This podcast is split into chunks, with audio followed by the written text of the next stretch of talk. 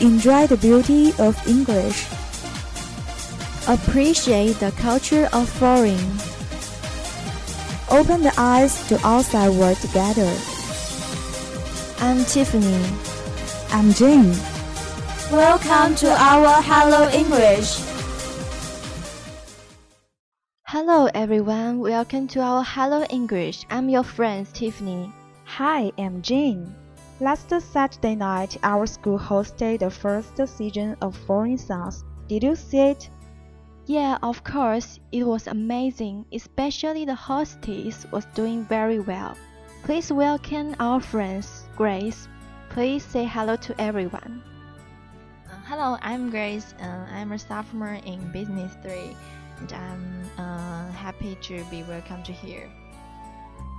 So last Saturday night, you host a program in English. We appreciate your confidence on stage. How could you do to avoid your nervousness? Well, to be honest, uh, I got nervous and uh, I got uh, actually I'm very nervous. Although uh, that was the third time when I be uh, I was being an English hostess, but I still got nervous.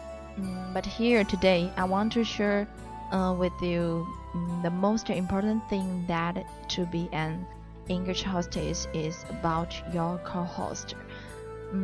Last Saturday, uh, my co-hosts are Felicia and Xiaolong. Both of them are kind and experienced, so I have learned a lot from them. And another thing that uh, of a hostess should do is making an adequate pre uh, preparation for your drafts. Mm, due to this reason, I always pay much attention to these two parts, the beginning and the ending. And the last item I want to mention is that you should be familiar with the process of the, the activity. I think uh, the foundation of a host is to do is to make sense of process from beginning and ending. So uh, I think those are ways to uh, avoid the, uh, the, the nervousness. So, Grace, how to practice your speaking English in your space time? Mm, well, uh, I think as an English major, the most important thing that we often do is to doing morning reading. Yeah, uh, it was a way to improve our speaking skills. And maybe another way to improve our oral English is watching American dramas. Here, I want to recommend to you is Friends. I believe many people have been watching it because um, it is actually very popular and helpful for improving our speaking skills. And the last thing uh, I want to mention is about doing practice as much as you can. Seize every opportunities to communicate with our uh, foreign teachers. You should never be afraid of making mistakes. Never. Mm, and for me, I have some friends from American uh, sometimes I made stupid mistakes, but it doesn't make any sense. Uh, I think because uh, it was the way, it was the path you, we should take to improve our speaking English. And um, in my opinion, I think um, doing those three th things better that we can be a um, quite good English English speakers. Yeah. Well, next month we are going to have CT test. Could you tell us how to study English? Just give us some suggestions. Uh, well, I know the CET4 and the CET6 are coming, and I want to share about uh, listening and writing with you.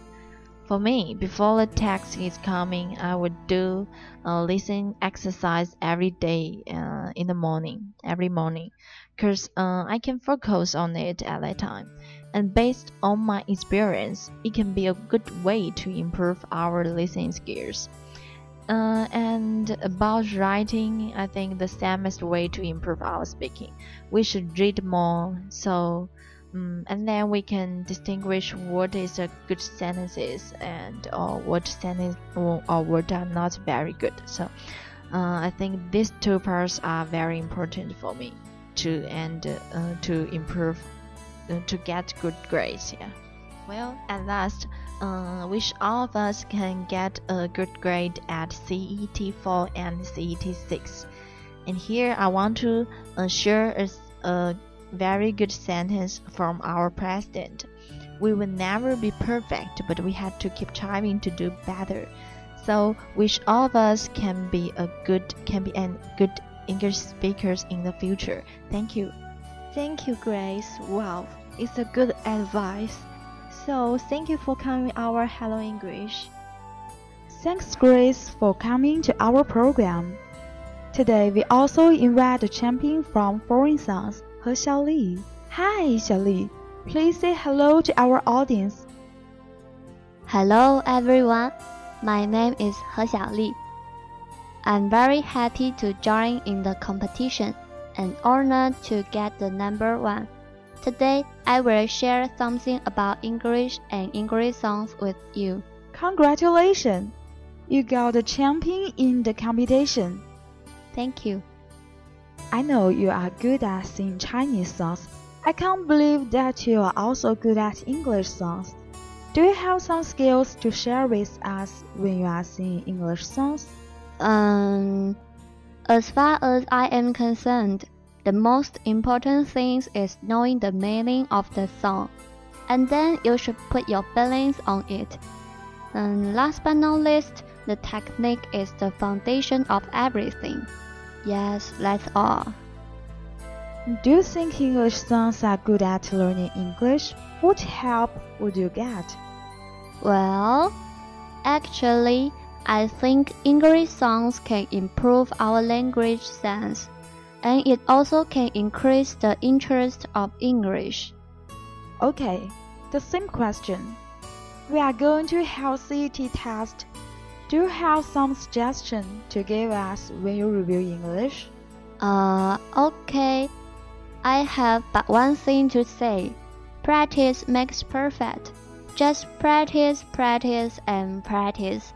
I believe that we will make it successful. That's all. Thank you. Xiaoli, could you give a song for us at the end of our program? about run. Yeah, standing.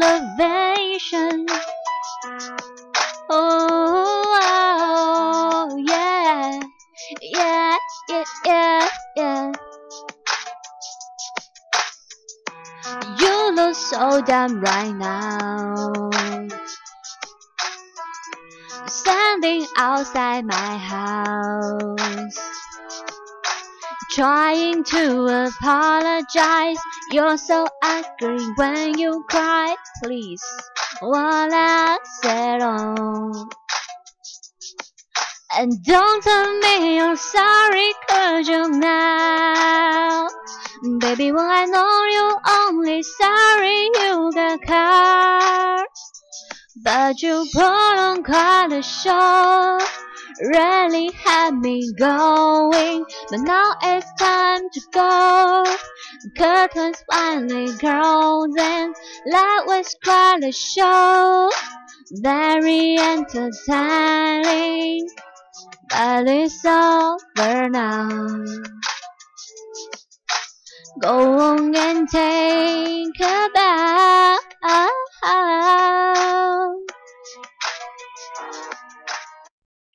Wow, I fall in love with your song. Hope you can come to our program next time. Uh, okay, I will. Thank you very much. Thank you. Bye bye. An empty house a hole inside my heart. I'm all alone. The rooms are getting smaller. I wonder how. I wonder why. I wonder where they are. The days we had, the songs we sang together. Oh yeah.